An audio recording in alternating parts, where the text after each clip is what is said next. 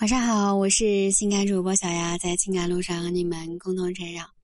凡是在专辑的页面加入新密谈包月收听的，啊，包月收听线上单条付费音频的，啊，记得私信小丫获取接下专辑。情绪价值是吸引女生的关键，或者是男人需要培养提升哪一些内外价值？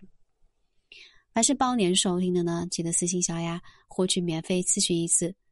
想要快速了解如何谈情说爱、如何聊天、如何吸引、如何挽回啊等等一些单方面的情感问题啊，私信小丫参考线下专辑。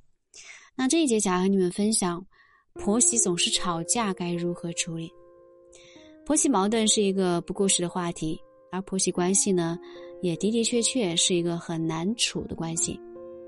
虽然说婆媳关系的好坏，在于。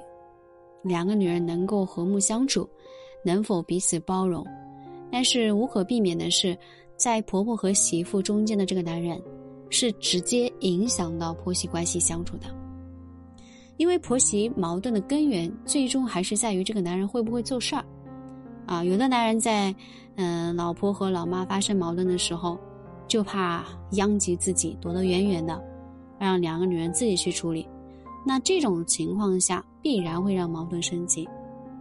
也有的男人呢，在老妈和老婆之间，直接是与某一方占线，不是一味的偏袒老妈，让老婆受委屈，就是一股脑的偏袒老婆，让老妈心寒不已。那这两种情况下，其实无论站在哪一方都是不可取的。如果你一味偏袒老妈，容易破坏婚姻关系；如果你一味的偏袒老婆，则视为不孝。啊，其实你作为中间人，处理好两个女人矛盾最好的态度和方式，就是应该两边都哄，两边都压。啊，举个案例，小周呢，他结婚十年，一家人都住在一起，没有矛盾是不可能的，但是大小事情都是被他压下去了。他就是属于那种两边都哄，两边都压的。他对他老婆说呢：“老婆，我不想做个不孝子，你知道的，我母亲不好相处。”但是我还是希望你能够体谅我一下，看在我的面子上，能和我一起孝敬我的父母。当然，你的父母那边也是我们俩一起孝敬。那另外呢，他也会对自己的母亲说：“妈，那是人家的姑娘啊，你别整的跟你生的一样。你打我骂我都可以，但是不要委屈我媳妇儿。你要委屈我媳妇儿，她身后的一大家子可跟我没完。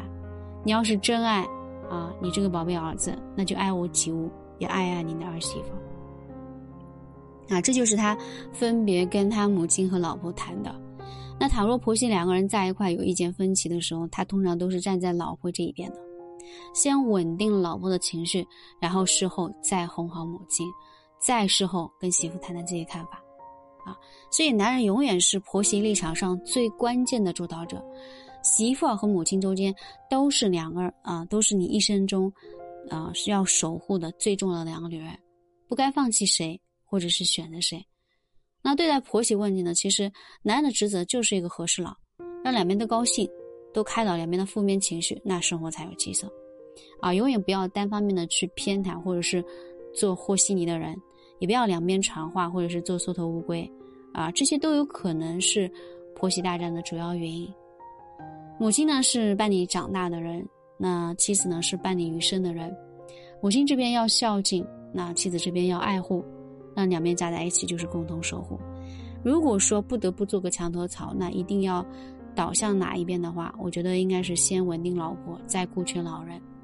因为我想，毕竟当妈的嘛，大多数还是能够理解儿子的。那男人对待老婆的态度呢，是直接决定了婆婆对待儿媳妇的态度。男人对妻子好，那婆婆自然也不敢怠慢。啊，男人对待母亲的态度，也同样决定了儿媳的态度。一个对母亲无礼的男人，他肯定是换不来一个儿媳的尊重的，啊，条件允许的情况下，我觉得还是要分开的住，毕竟是两个时代的人，有代沟，啊，很多事情都是可能存在问题的，时间久了，啊，必然会有不必要的麻烦，那必要的时候呢，作为中间人，还是要主动的去解决问题，不要等到问题恶化了再去解决。我是小雅。